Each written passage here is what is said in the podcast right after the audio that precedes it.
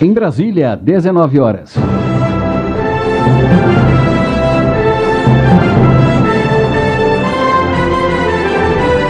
Está no ar a voz do Brasil.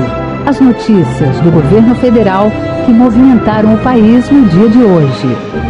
Boa noite. Uma boa noite para você que nos acompanha em todo o país. Segunda-feira, 12 de fevereiro de 2024. E vamos ao destaque do dia: respeito às mulheres e à diversidade neste carnaval. Campanha Não é Não está nas ruas. O respeito nos une, é bom e eu gosto. Brincando de boa, curtindo a folia. Já usa o celular seguro? Aplicativo pode ser aliado no carnaval e evitar mais dor de cabeça se você perder o aparelho no meio da multidão ou se ele for furtado. E você também vai ouvir na Voz do Brasil. Combate à dengue. Vamos dar dicas de como escolher o repelente mais adequado. Ampliação de comércio e protagonismo de países em desenvolvimento nas decisões dos organismos internacionais. Objetivos da viagem do presidente Lula ao continente africano nesta semana. Pablo Mundim. O presidente Lula retoma as agendas internacionais com visitas a dois países da África, Egito e Etiópia. Hoje, na apresentação da Voz do Brasil, Carolina Lima e Nazi Brum. A gente começa esta edição, esta edição da Voz do Brasil falando, claro, de carnaval. A folia está espalhada por todo o país. E é importante lembrar que a festa é para todo mundo e por isso todos devem promover o respeito. Esta é a ideia da campanha Não é Não, do governo federal, que trata da importância do respeito às mulheres e à comunidade LGBTQIA, antes, durante e após as festas. A campanha tem um jingle bem animado, vamos ouvir. Carnaval vem no passinho, pode vir, pode chegar, mas se liga na ideia que eu vou te dar. Tem que brincar na manha, saber que não é não. Respeitando as minas, as mona e os irmãos. Respeite toda a cor, a diversidade, espalhe amor por toda a cidade. O respeito nos une, é bom e eu gosto. Brincando de boa, curtindo a folia. O respeito nos une, é bom e eu gosto. Espalhe respeito, amor e alegria. Brasil, União e Reconstrução. A campanha alerta para a importância de utilizar o Ligue 180, número que fornece orientações e recebe denúncias de violência contra as mulheres. O Ligue 180 funciona 24 horas por dia, incluindo sábados, domingos e feriados. As ligações podem ser feitas de celular ou telefone fixo e são de graça. Além do 180, as denúncias também podem ser feitas via WhatsApp pelo número 61 996 100180. Outro canal que recebe denúncias de violência contra as mulheres ou de violações de direitos humanos é o Disque 100, que também é de graça e funciona 24 horas por dia, incluindo sábados, domingos e feriados. E dentro desta ação, os Ministérios das Mulheres e do Turismo lançaram um guia com dicas sobre o protocolo Não é Não. Em linguagem acessível, a publicação orienta empresários sobre a lei que institui deveres de estabelecimentos, como boates, casas noturnas, shows musicais e eventos esportivos, diante da ocorrência de importunação, constrangimento ou violência contra mulheres. O guia está disponível na página do Ministério das Mulheres na internet em gov.br/mulheres. E com a festa do carnaval, o folião também deve ter atenção com o celular, principalmente em locais com aglomeração de pessoas. Já imaginou a dor de cabeça se você perder o aparelho no meio da multidão ou se ele for roubado ou furtado? Pois é. A dica do Ministério da Justiça e Segurança Pública é usar o aplicativo Celular Seguro. A ferramenta que bloqueia aparelhos roubados ou perdidos, ajudando a proteger os dados armazenados nos telefones, principalmente os bancários, ultrapassou a marca de 1 milhão e 500 mil usuários cadastrados. E o celular seguro já bloqueou mais de 20 mil aparelhos. Para realizar o bloqueio, os celulares precisam estar vinculados ao CPF do titular da linha. Cada pessoa pode indicar outras de confiança para realizar a ação no caso de roubo do celular. Após o registro de perda, roubo ou extravio do celular, os bancos e instituições financeiras que aderiram ao projeto fazem o bloqueio das contas. O celular seguro pode ser baixado de graça nas lojas de aplicativo para celular ou ser acessado por meio do portal gov.br. E mais um cuidado que você deve ter no carnaval é com o uso de cosméticos para modelar, fixar ou trançar os cabelos. O recado vem da Anvisa, Agência Nacional de Vigilância Sanitária. Pomadas irregulares podem causar problemas de saúde. No carnaval do ano passado, a agência recebeu um aumento significativo no número de notificações de eventos adversos por causa do uso desses produtos. A Anvisa recomenda ler atentamente o rótulo do produto e seguir as orientações do fabricante não fazer uso excessivo dessas pomadas e evitar o contato do produto com os olhos. E em caso de algum problema, procure ajuda médica e não deixe de notificar a Anvisa. A lista com as marcas de pomadas autorizadas está na página da agência na internet em gov.br barra Anvisa. Muita gente está aproveitando o carnaval para se divertir em praias, rios e lagos. E para garantir a diversão de banhistas e também de quem tem embarcações, durante todo o verão, a Marinha realiza uma operação para fiscalizar as regras de segurança de navegação. Para quem gosta de calor, o verão é o momento para o lazer e a diversão nas praias, nos rios e nas lagoas. Mas é esse também o momento em que os cuidados devem ser redobrados para garantir que banhistas e navegantes se divirtam com segurança. Por isso, todos os anos, neste período de férias, a Marinha do Brasil intensifica as ações de orientação e de fiscalização por meio da Operação Verão. De acordo com a Força Naval, a ação deste ano ocorre em todos os estados brasileiros por meio de 69 capitanias, com um efetivo de mais de 5 mil militares. O diretor de Portos e Costas, Almirante Sérgio Renato Berna Salgueirinho, conta quais são as principais irregularidades observadas pelas capitanias de portos. A falta de habilitação do condutor da embarcação, o excesso de passageiros, a falta da totalidade ou parte do material de salvatagem das embarcações, como, por exemplo, extintores de incêndios carregado e na validade, e coletes salva-vidas em quantidade correta e homologados pela Marinha. E, por último, consumo de bebida alcoólica pelos condutores, que é uma infração grave. A Operação Verão é realizada desde 2011 com o intuito de reforçar as ações preventivas e repressivas da segurança da navegação. Reportagem Lani Barreto. E para quem não curte a folia do carnaval, que tal aproveitar o feriado para ir ao cinema e assistir a um filme nacional? No mês passado, o cinema brasileiro alcançou um público de 3 milhões de espectadores, com mais de 31% das sessões programadas. Para se ter uma ideia, em janeiro do ano passado, o número foi de 114 mil pessoas. Os dados divulgados pela Ancine, a Agência Nacional de Cinema, revelam que os resultados foram os maiores dos últimos seis anos. A receita gerada pelos filmes brasileiros, somente no primeiro mês deste ano, ultrapassou 59 milhões de reais. Esses números representam 80% da receita e do público total dos filmes brasileiros durante todo o ano passado. E ao todo foram exibidos 33 filmes brasileiros. Segundo a Ancine, os números podem ser explicados pela diversidade de produções, o investimento em marketing e distribuição e pela qualidade das obras cinematográficas. Outro fator é o investimento de mais de 2 bilhões de reais realizado no ano passado na cadeia produtiva do audiovisual entre recursos do Fundo Setorial do, do, Setorial do Audiovisual e das leis de incentivo, proporcionado por ações do governo federal voltadas para a cultura.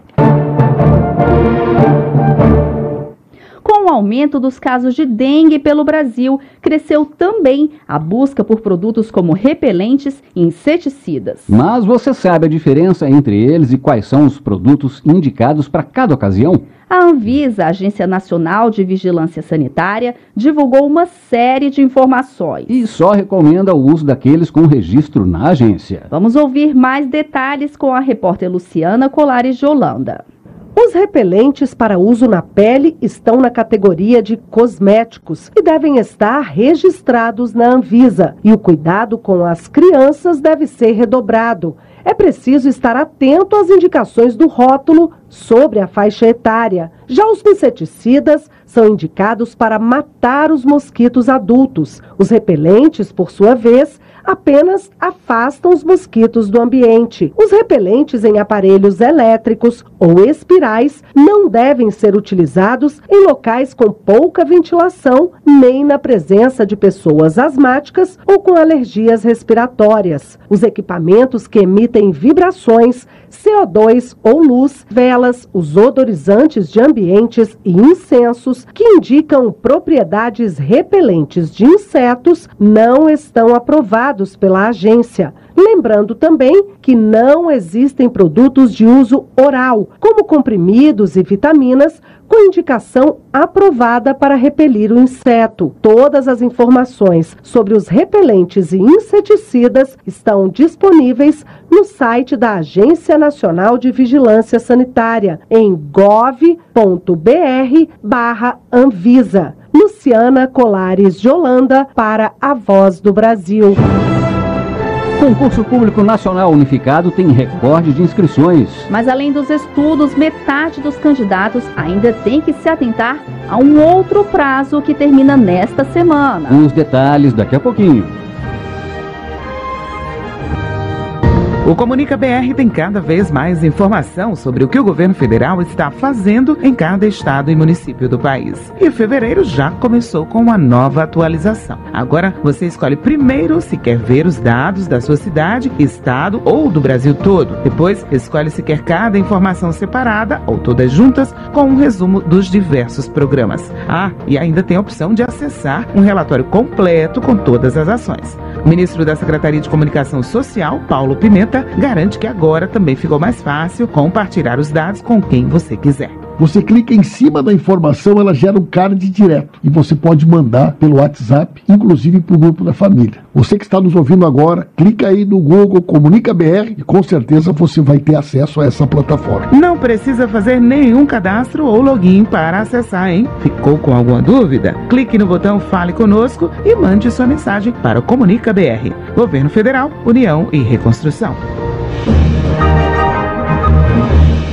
O presidente Lula viaja amanhã para o continente africano. O primeiro destino é o Egito, um dos maiores parceiros comerciais do Brasil no continente. No ano passado, o comércio entre os dois países chegou a 2 bilhões e 800 milhões de dólares. A expectativa é que o governo egípcio aprove em breve novos, novos abatedouros e frigoríficos no Brasil para exportação de carne bovina, depois, Lula vai para a Etiópia participar de um encontro da União Africana, grupo que reúne todos os países da região. Egito e Etiópia entraram no ano passado no BRICS, grupo de países que reunia inicialmente apenas Brasil, Rússia, Índia, China e África do Sul. E neste ano, com a presidência temporária do G20, grupo das nações mais ricas do mundo, o Brasil tem como uma das prioridades a maior participação dos países em desenvolvimento nas decisões dos organismos internacionais. Vamos saber mais na reportagem de Pablo Mundim. O presidente Lula retoma as agendas internacionais com visitas a dois países da África, Egito e Etiópia. Em Cairo, capital egípcia,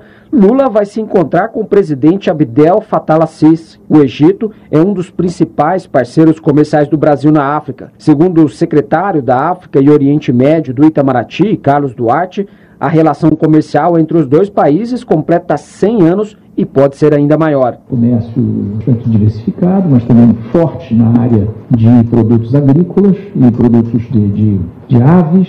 E nesse aspecto também houve uma, uma série de desenvolvimentos recentes entre o Brasil e o Egito de procurar melhorar essa relação comercial. Do Egito, o presidente Lula vai para a Etiópia participar da cúpula da União Africana reunião de chefes de Estado e de governo de 54 países da região. Junto com o Egito, a Etiópia agora faz parte do BRICS, bloco formado inicialmente por Brasil, Rússia, Índia, China e África do Sul, que também recebeu adesão de Irã, Arábia Saudita e Emirados Árabes. De acordo com Itamaraty, o convite para a participação de Lula na cúpula da União Africana representa um reconhecimento de aproximação do Brasil com os países africanos, além da prioridade de uma mesma agenda entre as duas regiões, como explica o secretário do Itamaraty, Carlos Duarte. As três grandes prioridades do G20, da presidência brasileira do G20. É, inclusão social, combate à fome e à pobreza. É, depois a sustentabilidade e transição energética. E a terceira é maior participação de países em desenvolvimento nas decisões dos organismos internacionais. Isso também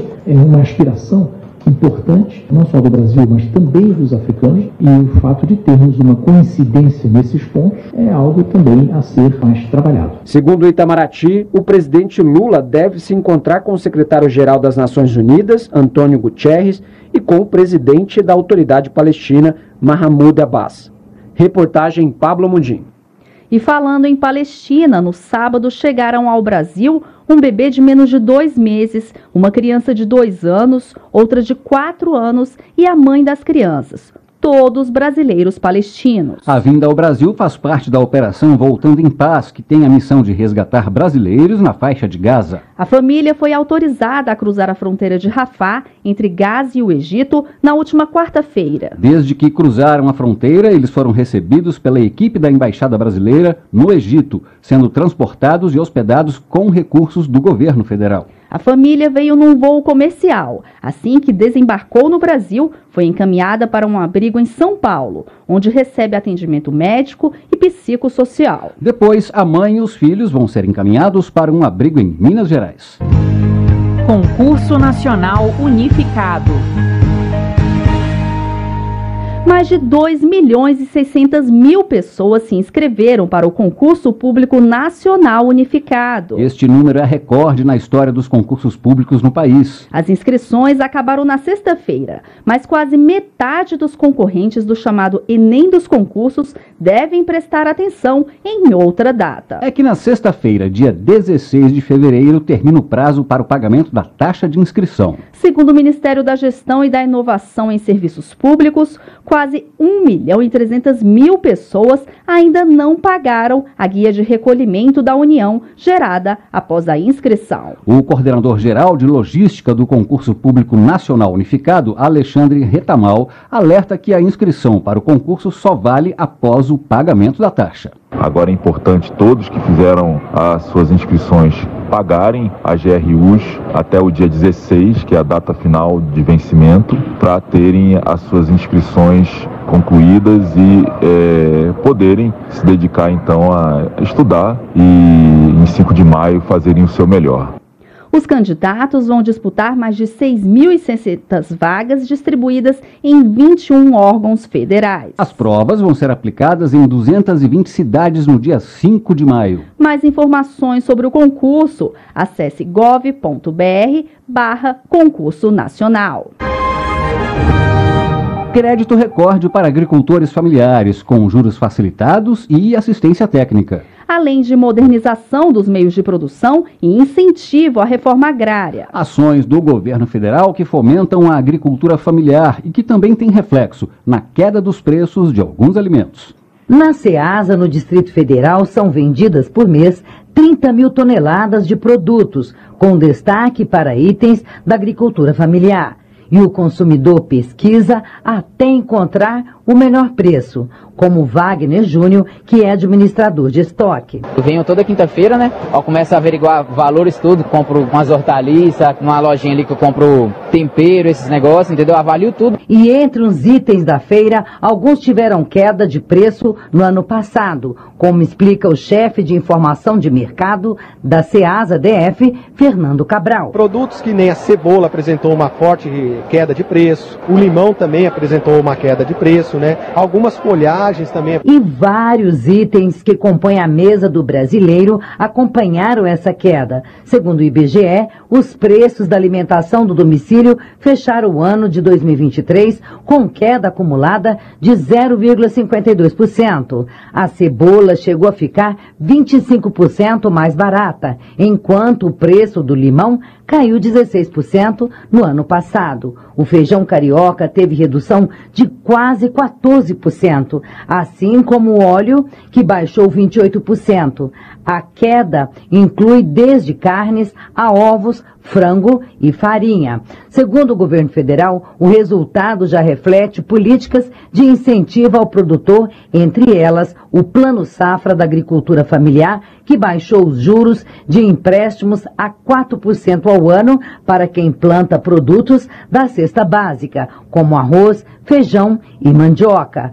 Foram disponibilizados mais de 77 bilhões de reais, valor recorde, sendo a maior parte para o crédito do Pronaf, como comentou o ministro do Desenvolvimento Agrário e Agricultura Familiar, Paulo Teixeira. O Plano Safra da Agricultura Familiar, lançado no mês de junho de 2023, foi recorde. Ao mesmo tempo, nós diminuímos os juros para a produção de alimentos. Isso incidiu no valor dos alimentos e nós tivemos uma diminuição da inflação de alimentos no Brasil. Então, o que a gente quer é fartura de comida de qualidade e a recuperação da cultura alimentar do nosso povo. O ministro Paulo Teixeira citou outros investimentos que também impulsionaram a produção e aumentaram a oferta de alimentos na mesa do brasileiro. Os estímulos estão chegando à ponta, né? O estímulo financeiro, também um plano de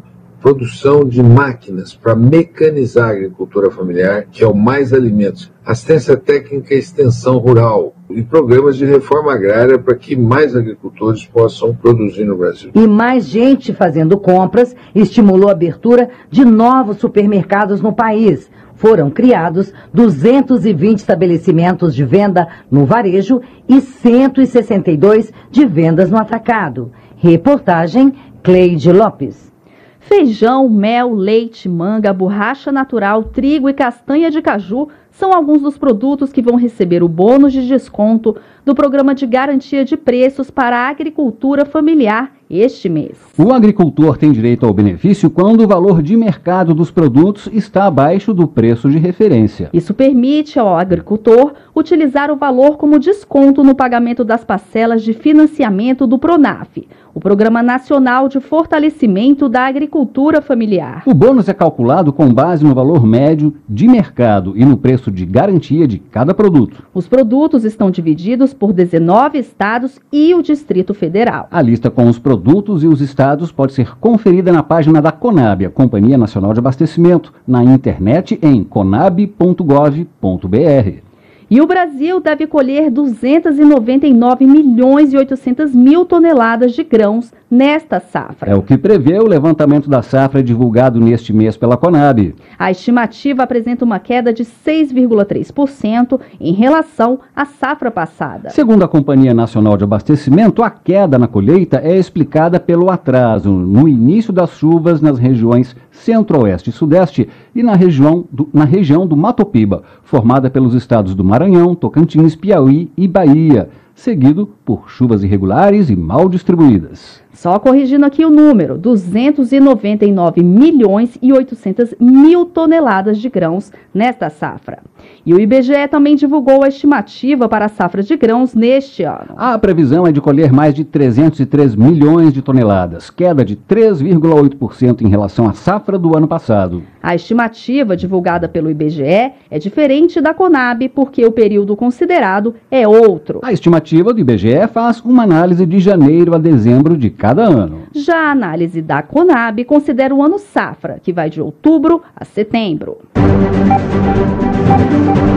Estão abertas as inscrições para o Prêmio Cidadania na Periferia. O objetivo da premiação é impulsionar iniciativas que promovam o desenvolvimento comunitário. Ao todo, vão ser distribuídos 6 milhões de reais a 120 projetos, que sejam liderados por grupos, coletivos e pessoas jurídicas sem fins lucrativos de comunidades das periferias de cidades de todo o país. Entre os critérios de avaliação estão qualidades da apresentação, relevância social, inovação e promoção da diversidade. A ação é promovida pelo Ministério dos Direitos Humanos e Cidadania e as inscrições podem ser feitas até o dia 1 de março na página do Ministério na internet em gov.br MDH.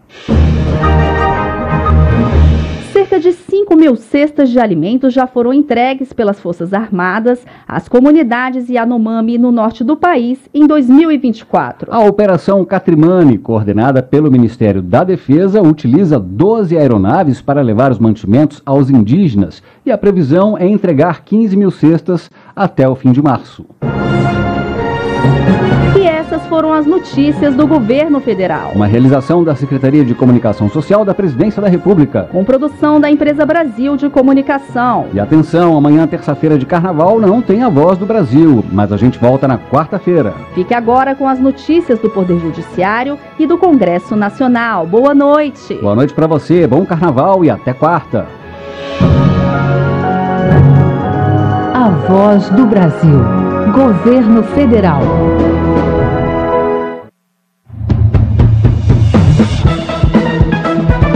Você vai ouvir agora notícias do Poder Judiciário.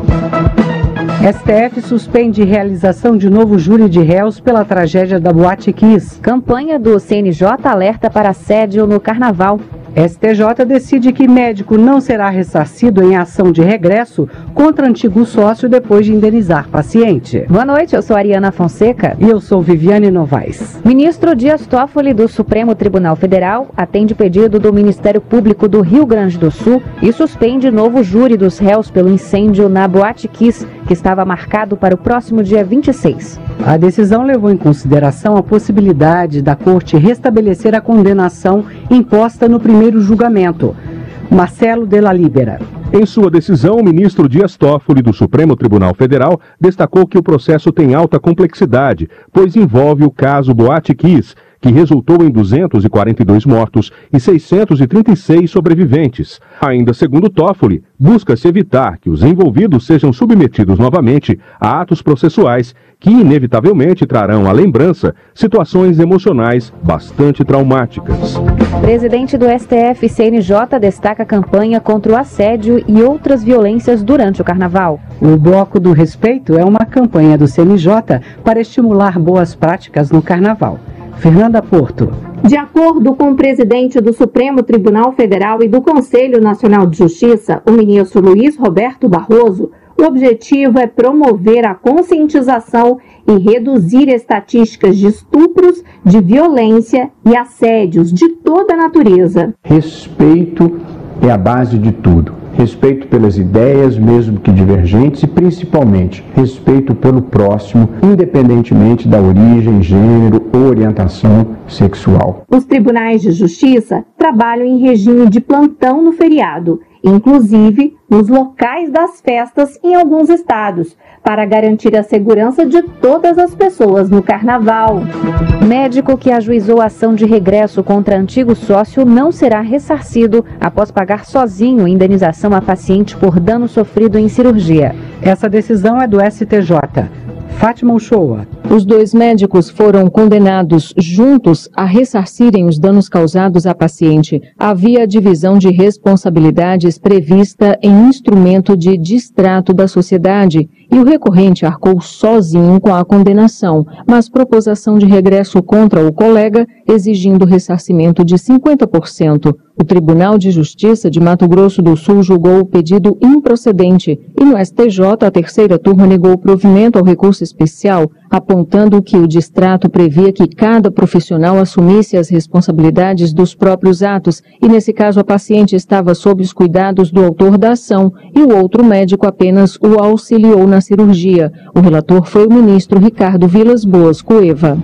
Tribunal Superior Eleitoral julga caso de fraude à cota de gênero nas eleições municipais de 2020 na cidade de Itiruçu, na Bahia. A candidata considerada fictícia recebeu apenas três votos e não realizou movimentação financeira nem atos de campanha. Rimac Souto. Para o TSE, o Partido Progressista, o PP, lançou a candidata Luísa Ferreira da Silva apenas para cumprir a cota de gênero. Com isso, o tribunal declarou nulos os votos recebidos pelo PP para vereador e determinou que os quocientes eleitoral e partidário sejam recalculados para o cargo. O TSE ainda declarou a inelegibilidade de Luísa Ferreira da Silva por oito anos. O Ministério Público Federal instaurou procedimento administrativo para fiscalizar a atuação do Ministério da Educação no combate ao bullying contra a comunidade LGBTQIA, nas escolas. A medida foi tomada diante da demora do MEC em colocar em prática o programa de combate à intimidação sistemática, com foco no público LGBTQIA. O programa tem previsão em lei de 2015. A norma de 2015 tem como objetivo prevenir e combater a intimidação sistêmica em toda a sociedade, com a capacitação de equipes pedagógicas e professores, conscientização de alunos e familiares e o fornecimento de assistência às vítimas e agressores. Você acompanha outras notícias do Poder Judiciário em 104,7 FM para Distrito Federal e entorno e também pela internet. Acesse radiojustiça.jus.br e siga pelo X, antigo Twitter. twitter.com.br Rádio e TV Justiça. Uma boa noite. Uma boa noite para você, ótimo carnaval e até quarta-feira. Notícias do Poder Judiciário, uma produção da Rádio Justiça, Supremo Tribunal Federal.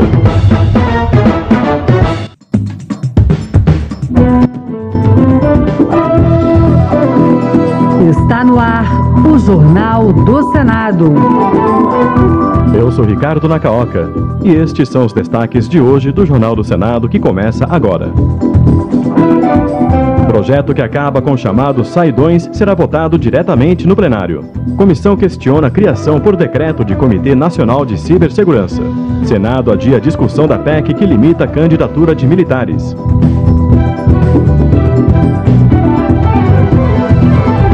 Boa noite. O projeto que acaba com os chamados saidões será votado diretamente no plenário, sem passar pela Comissão de Constituição e Justiça. A proposta, no entanto, garante o direito de presos estudarem fora, exige exame criminológico para mudança de regime e trata do uso de tornozeleiras eletrônicas. Os detalhes com a repórter Érica Christian. Com a aprovação da urgência, o projeto que acaba com a saída temporária em feriados e datas comemorativas para todos os presos poderá ser votado diretamente pelo plenário. Hoje, os que estão no regime semiaberto, aqueles que tenham cumprido um sexto da pena se forem réus primários ou um quarto no caso de reincidência, e os que tiveram bom comportamento, podem deixar o presídio por 36 dias por ano. O relator, Flávio Bolsonaro, do PL do Rio de Janeiro, rebateu as críticas de especialistas de que apenas uma minoria de presos comete crimes nesse período e não retorna à unidade prisional. Então, nas vítimas que nós temos que pensar. Então, não há de se falar em direito adquirido, por exemplo, disso, porque, obviamente, não tem nada de direito adquirido por parte dos presos de saírem cinco, seis vezes no ano. Então, é um bom aprimoramento da legislação penal. O senador Jorge Cajuru, do PSB de Goiás, avalia que não é o caso de se acabar com o saidão, mas definir melhor os critérios para sua concessão. Quantos estão presos porque roubaram um shampoo e que amanhã não vão ter direito à saidinha se dentro da cadeia eles têm bom comportamento? Então, da forma como está o relatório, e pune pessoas que estão na cadeia e que não podem ser comparadas com verdadeiros marginais. Além do fim do saidão, o projeto libera os presos do semiaberto para estudarem fora, exige o exame criminológico para a progressão de regime e define novas situações para o uso da tornozeleira eletrônica. O Senado vai retomar, logo após o Carnaval, a discussão sobre a proposta de emenda constitucional que limita a candidatura de militares. A terceira sessão de debates, prevista para quinta-feira passada, foi adiada. A repórter Marcela Cunha tem as informações. Já foram realizadas duas discussões em plenário sobre a PEC que restringe a candidatura de militares. O texto determina que apenas aqueles com mais de 35 anos de serviço passem para a reserva remunerada ao se candidatarem a um cargo político. Abaixo desse tempo, ele perderia o direito à remuneração ao registrar a candidatura. Segundo o senador Paulo Paim, do PT do Rio Grande do Sul, a discussão deverá ser retomada após o carnaval. Se a PEC for aprovada, não vai limitar muito a possibilidade de militar concorrer. Essa é a minha opinião, com todas as alterações que poderão haver. Já o senador Eduardo Girão, do Novo do Ceará, acredita que a medida busca excluir da política os militares, que vêm sofrendo o que chamou de segregação. Para ele, sua opinião é reforçada pela última operação da Polícia Federal contra membros do governo do ex-presidente Jair Bolsonaro. O objetivo é segregar e nós não temos o direito de fazer isso com nenhum brasileiro para que possa disputar, para ser votado e votar. A Constituição já proíbe a sindicalização, a greve e a filiação a partido político enquanto estiverem na ativa. O senador Plínio Valério, do PSDB do Amazonas, defendeu a aprovação de proposta de sua autoria que fixa em oito anos o mandato dos ministros do Supremo Tribunal Federal. Ele considera que há uma obrigação dos senadores analisar a sugestão, já que ela tem apoio da população e, inclusive, já foi abordada por alguns dos atuais ministros do STF. Analisar é um dever nosso. Fugir é abrir mão de prerrogativa. Então, quando você abre mão de prerrogativa, tem gente querendo tomar e toma.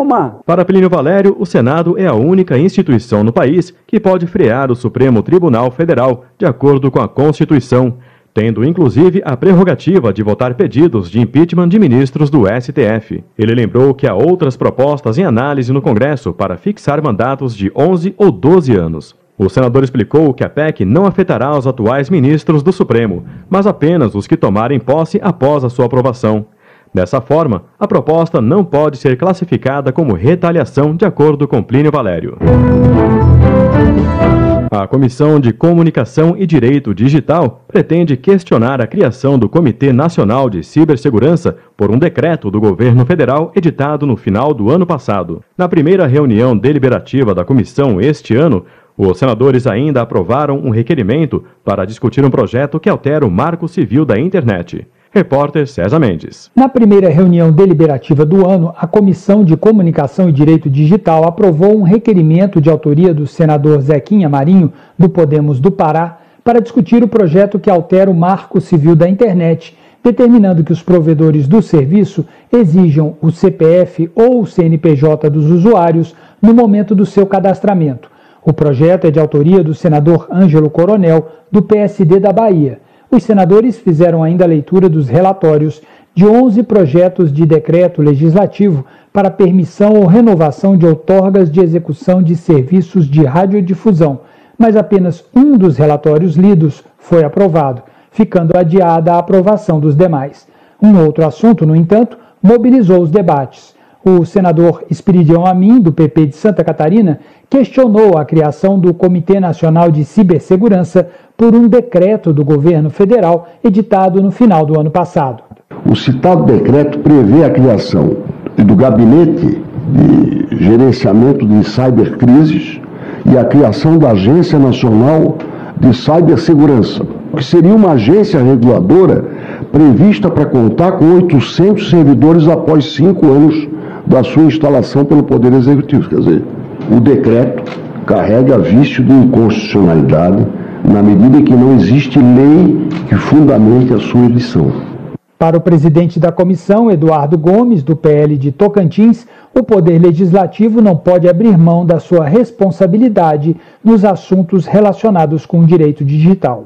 Tentar regulamentar inteligência artificial de qualquer jeito e na pressa é tão eficiente quanto o cinzeiro em bicicleta não resolve nada. O Poder Legislativo não vai ficar de fora do processo de é, legalização, fiscalização, e essa é uma, é uma matéria que é impossível que tanto o Legislativo sozinho, quanto o Executivo sozinho, quanto o Judiciário sozinho pretendam legislar ou executar a política pública. O senador Espiridião Amin disse que pretende elaborar um documento para questionar a constitucionalidade do decreto em nome da comissão.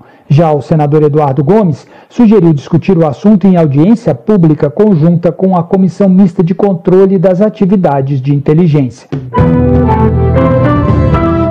Senadores aprovaram um projeto que institui o dia 17 de julho como Dia Nacional do Cirurgião Oncológico. Na data, além de homenagens ao profissional, serão realizadas campanhas de conscientização sobre a prevenção ao câncer. Repórter Janaína Araújo. Os senadores aprovaram em plenário o projeto de lei que institui o Dia Nacional do Cirurgião Oncológico. A proposta apresentada pelo deputado Dr. Frederico, do PRD de Minas Gerais, que é médico oncologista, foi aprovada antes na Comissão de Assuntos Sociais do Senado. O relator, senador Dr. Irã, do PP de Roraima, apontou a importância do cirurgião oncológico nos cuidados à população que sofre com um câncer e destacou seu parecer favorável ao projeto. A atuação do cirurgião oncológico é fundamental. A realização do procedimento cirúrgico é parte integrante do processo de cura, constituindo o tripé do tratamento em conjunto com quimioterapia e radioterapia. A iniciativa é louvável, pois ela também contempla ações de conscientização quanto às medidas de prevenção dos diversos tipos de câncer, por ocasião da celebração desta data. O senador avaliou ainda que os resultados das cirurgias oncológicas são significativos especialmente quando o diagnóstico é precoce e o tratamento iniciado imediatamente. Mas ele enfatizou que, mesmo com um câncer em estágio avançado, a cirurgia pode contribuir para o alívio dos sintomas e melhora da qualidade de vida como parte dos cuidados paliativos. O projeto de lei agora segue para a sanção do presidente Lula.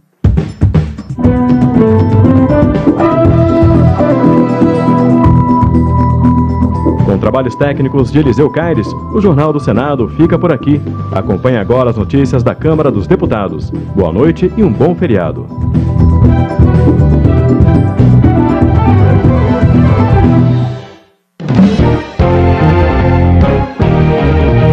Jornal Câmara dos Deputados.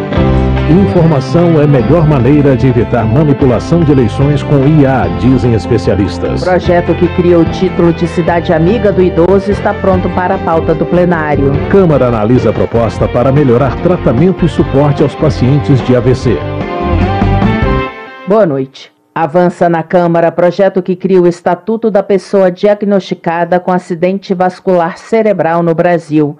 O repórter João Gabriel Freitas traz mais informações sobre o texto. A Câmara dos Deputados avalia um projeto para melhorar o tratamento e o suporte aos pacientes de acidente vascular cerebral, o AVC. A proposta aprovada pela Comissão de Saúde determina a criação do Estatuto da Pessoa diagnosticada com acidente vascular cerebral no Brasil. Segundo o Centro de Registro Civil, de 2019 a 2023, mais de 500 mil pessoas morreram no Brasil devido ao AVC. Essa situação de emergência acontece quando vasos que levam sangue ao cérebro entopem ou se rompem, provocando a paralisia da área cerebral que ficou sem circulação sanguínea. Com a criação do Estatuto, a proposta determina os direitos fundamentais da pessoa com diagnóstico de AVC, como o acesso universal ao tratamento da doença e das sequelas por meio do Sistema Único de Saúde, o SUS. Outra garantia regulamentada é o atendimento humanizado aos pacientes e aos familiares. Sem alterações em relação ao texto original do deputado Raimundo Santos, do PSD do Pará, o projeto teve voto favorável do relator na comissão, deputado Ismael Alexandrino, do PSD de Goiás. O parlamentar destaca que a criação do estatuto estimula o fortalecimento de políticas públicas voltadas ao tratamento da doença ter um estatuto que olhe para essas pessoas, que estimule estados e municípios a que adotem políticas, né, seja do corredor do AVC, que preserve o que a gente chama de golden hour, que é a hora de ouro do tratamento, e que isso seja expandido o Brasil afora. Tanto a abordagem inicial de tratamento curativo, quanto também a reabilitação de possíveis sequelas. Ismael Alexandrino também defende que a recuperação completa dos pacientes exige um tratamento que vai além do cuidado médico incluindo suporte psicológico e reabilitação. Nesse sentido, o deputado, que foi secretário de Saúde de Goiás, ressalta que um dos objetivos da criação do Estatuto é melhorar o acesso à informação sobre os tratamentos disponíveis e cuidados necessários após um AVC. Ao destacar a importância da educação e informação para pacientes e familiares, o projeto aborda uma área essencial, mas frequentemente negligenciada na gestão de doenças crônicas e graves. Este enfoque na conscientização e na disseminação de informações é vital para fortalecer os pacientes e seus cuidadores, proporcionando-lhes maior controle e autonomia no gerenciamento da condição. Após a avaliação da Comissão de Saúde, o projeto que estabelece o Estatuto da Pessoa com um acidente vascular cerebral no Brasil avança para análise da Comissão de Constituição e Justiça. Caso aprovado, a proposta pode seguir diretamente ao Senado. De acordo com o Ministério da Saúde, o corpo dá alguns indícios de que o AVC pode acontecer. Alguns desses sinais são formigamento ou fraqueza em apenas um dos lados do corpo, dor de cabeça súbita e intensa e dificuldade em ver ou falar. Caso um desses sintomas apareça, você pode ligar para o Serviço de Atendimento Médico de Urgência, o SAMU, por meio do número 192. Da Rádio Câmara, de Brasília, João Gabriel Freitas. Desenvolvimento Regional. Bibo Nunes, do PL Gaúcho, apresentou proposta de emenda à Constituição que permite a reserva de 5% das emendas parlamentares individuais para atender emergências relacionadas a catástrofes. O deputado explica que situações de desastres naturais têm sido cada vez mais frequentes no país e que o socorro financeiro precisa ser mais rápido. Quando um parlamentar ele quer mandar um auxílio para uma tragédia, uma catástrofe, essa emenda chega só no ano seguinte e o parlamentar passa por enrolão. O que diz esta PEC? Que o parlamentar, a partir do primeiro dia do ano, ele terá à disposição 5% das suas emendas para uso imediato. Tem uma catástrofe, em dois, três dias, lá estará a emenda. É muito bom porque é quando as pessoas precisam, quando estão necessitados, passando por grandes dificuldades, tem que ter o apoio. E com esta PEC, nós teremos o auxílio imediato para quem precisa. A PEC já foi admitida pela Comissão de Constituição e Justiça da Câmara. Bibo Nunes explica que, ao final do mandato, caso os recursos reservados não tenham sido utilizados, os valores poderão ser remanejados para outros fins orçamentários. Previdência. Projeto cria contribuição previdenciária facultativa para quem recebe seguro-desemprego. A repórter Silvia Minhato explica como vai funcionar. A Comissão de Previdência da Câmara dos Deputados aprovou o projeto de lei que cria uma contribuição previdenciária facultativa de 5% para quem estiver recebendo seguro-desemprego. Após a reforma da Previdência, o cálculo dos benefícios passou a ter uma relação mais direta com o tempo de contribuição dos trabalhadores. Hoje, a alíquota de 5% é paga apenas por microempreendedores individuais e segurados facultativos de baixa renda. O texto relatado pelo deputado Pastor Henrique Vieira, do PSOL do Rio de Janeiro, também reduz de 20% para até 11% a contribuição dos segurados individuais que trabalham para entidades beneficentes. A redução já vale para o contribuinte individual que trabalha por conta própria sem vínculos formais. O PL visa corrigir desigualdades no pagamento da previdência que envolve o contribuinte individual que preste serviço a entidades beneficentes pelo fato de serem elas titulares de imunidade relativa a contribuições sociais, bem como a do segurado facultativo em algumas situações específicas. O projeto que cria uma contribuição facultativa para quem recebe seguro-desemprego ainda vai ser analisado pelas comissões de Finanças e Tributação e Constituição e Justiça. Da Rádio Câmara de Brasília, Silvia Minhato. Respeite a decisão. Até no carnaval, só o sim é sim. Brincar o carnaval é tradição, é uma festa e um direito de todos, das mulheres também. A alegria não permite abuso. Em meio à folia, beijos forçados, toques não autorizados e até casos mais graves são considerados abusos e até estupro. Peça ajuda policial. Denuncie. Diz que 190. Segurança Pública. Para Dimas Gadelha, do PT, a história já revelou que a repressão policial, como único recurso para o enfrentamento da violência, é ineficaz. O deputado argumenta que no Rio de Janeiro, por exemplo, esse método é insuficiente para frear a criminalidade. É necessário que a gente possa fazer investimentos principalmente no campo da educação, da cultura e do esporte, para resgatar esses jovens. Na minha cidade, por exemplo, eu vejo muitos jovens ali né, não terem oportunidade na vida e acabar sendo cooptados pelo tráfico, pelo mundo da criminalidade. Então é necessário que a gente possa fazer um investimento em educação, em cultura, é, em esporte, para que a gente possa resgatar esses jovens e fazer o enfrentamento de forma correta, né, com políticas de educação, creche para crianças, escola em tempo integral, acesso a universidades e oportunidade para os jovens. Dimas Gadelha cita levantamento do Instituto Sou da Paz que demonstra que o Brasil gastou só em 2022 41 milhões de reais do orçamento do Sistema Único de Saúde para atender vítimas de disparo de arma de fogo. Para o deputado, além de dar mais percepção de segurança, o enfrentamento inteligente da violência aumenta inclusive o recurso da saúde pública. Direitos Humanos. O projeto que cria o título de Cidade Amiga do Idoso está pronto para entrar na pauta de votações do plenário da Câmara. O repórter José Carlos Oliveira conta quais são os critérios para a escolha.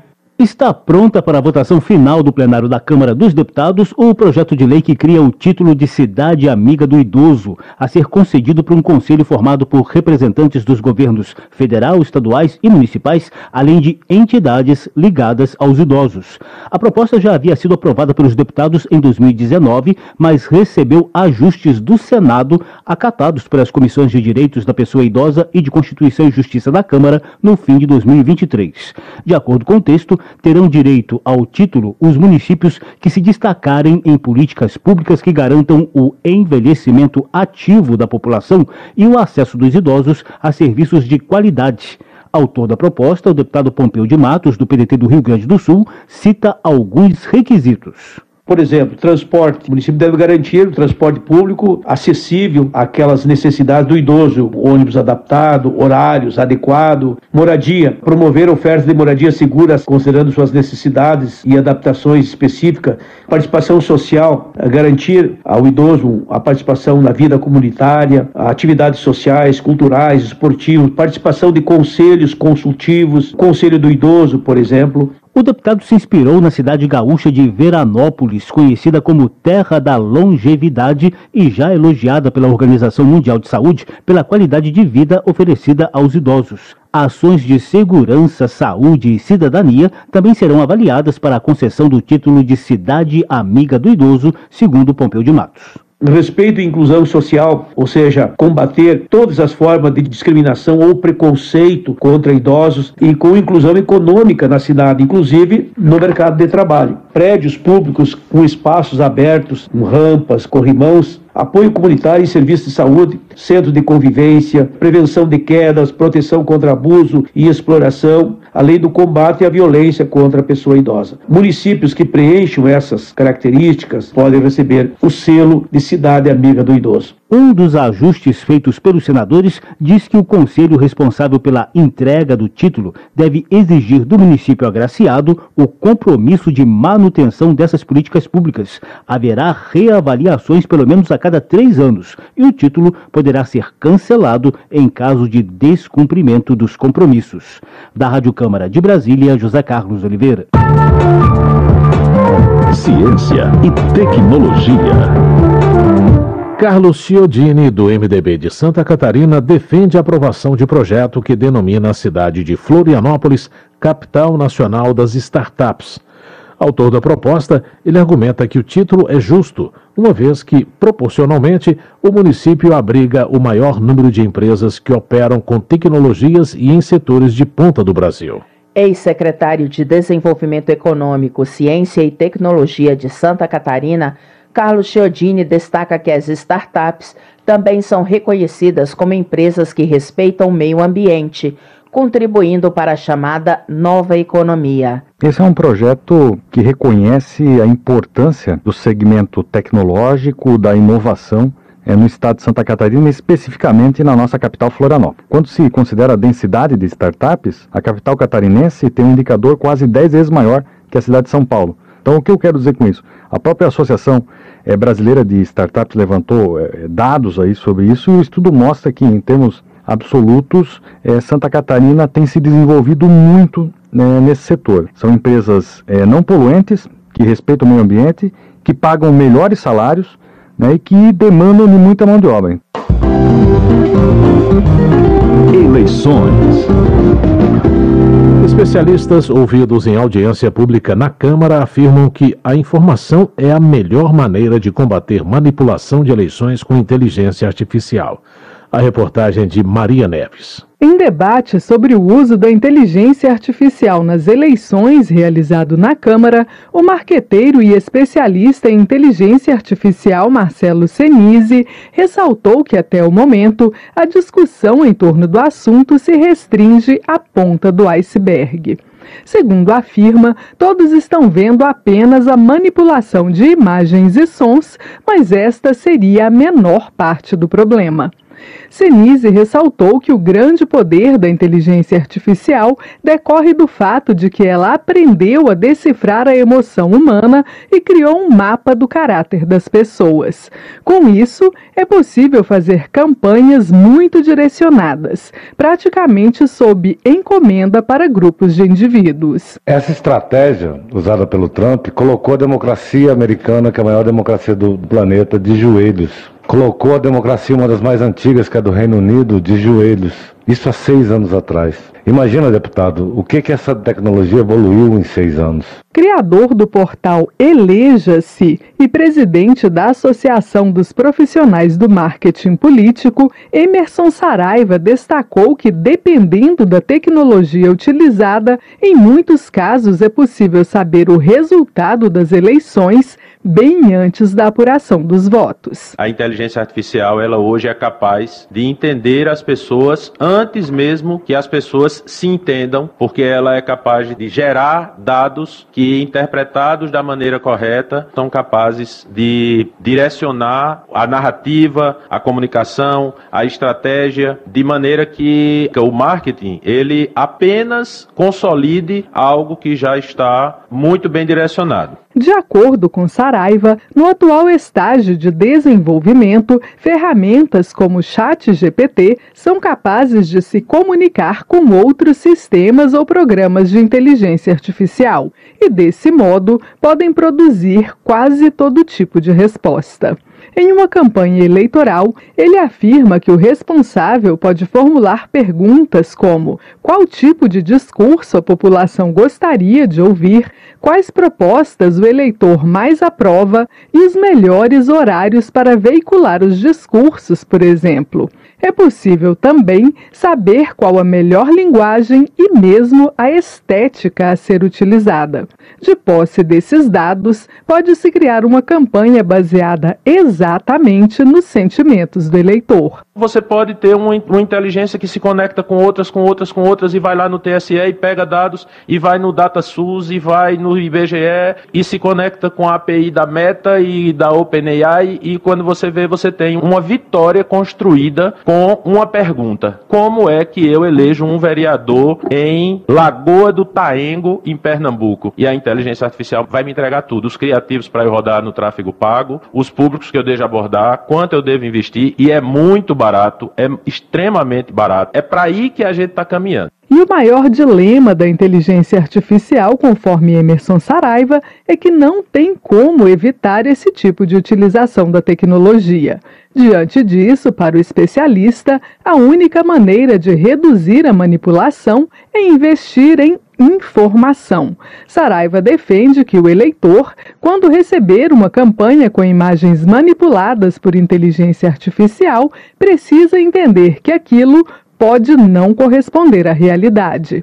Para as próximas eleições municipais, no entanto, o relator da Comissão de Direito Eleitoral da Ordem dos Advogados do Brasil no Paraná, Fernando Bueno de Castro, considera importante regulamentar a utilização das chamadas deepfakes Deepfakes são imagens ou áudios falsos criados por inteligência artificial muito fiéis à realidade. A preocupação é que candidatos e partidos possam utilizar esse instrumento para produzir informações falsas sobre adversários. Responsável pela regulamentação dos pleitos eleitorais, o Tribunal Superior Eleitoral já elaborou uma minuta de normas sobre as deepfakes nas eleições municipais deste ano. A proposta prevê que as campanhas deverão informar explicitamente sobre a utilização de conteúdo fabricado ou manipulado na propaganda eleitoral é considerada manipulação a criação ou a edição de conteúdo sintético que ultrapasse ajustes para melhorar a qualidade do material. Estão incluídos nestas categorias imagens ou sons criados, omitidos, mesclados, sobrepostos ou que tenham a velocidade alterada por meio de ferramentas tecnológicas. O tipo de tecnologia utilizada também deve ser informado. A pública na Câmara sobre o uso da inteligência artificial nas eleições foi realizada pela Comissão de Legislação Participativa a pedido do deputado professor Paulo Fernando, do Republicanos do Distrito Federal. Da Rádio Câmara de Brasília, Maria Neves. Termina aqui o Jornal Câmara dos Deputados com trabalhos técnicos de Everson Urani e apresentação de José Carlos Andrade e Luciana Vieira. Uma boa noite e um bom feriado para você. Uma ótima noite. Ouça agora as notícias do Tribunal de Contas da União. Minuto do TCU. A sustentabilidade ambiental é um dos temas centrais da atuação do Tribunal de Contas da União. Por meio do Instituto Cerzedelo Correia, o TCU desenvolveu o curso Sustentabilidade na Administração Pública, aberto para toda a população. As aulas apresentam o histórico das ações para a promoção da sustentabilidade ambiental e os principais conceitos sobre o assunto. O conteúdo também detalha os planos de gestão de logística sustentável e de resíduos sólidos. O participante também aprende sobre como realizar compras públicas sustentáveis no Brasil. O curso é online e tem carga horária de 28 horas. As aulas ficam disponíveis por 30 dias após a inscrição. Acesse o site do Instituto Cerzedelo Correia e saiba mais. TCU Fiscalização a serviço da sociedade.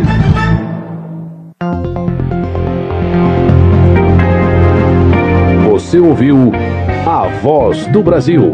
Boa noite.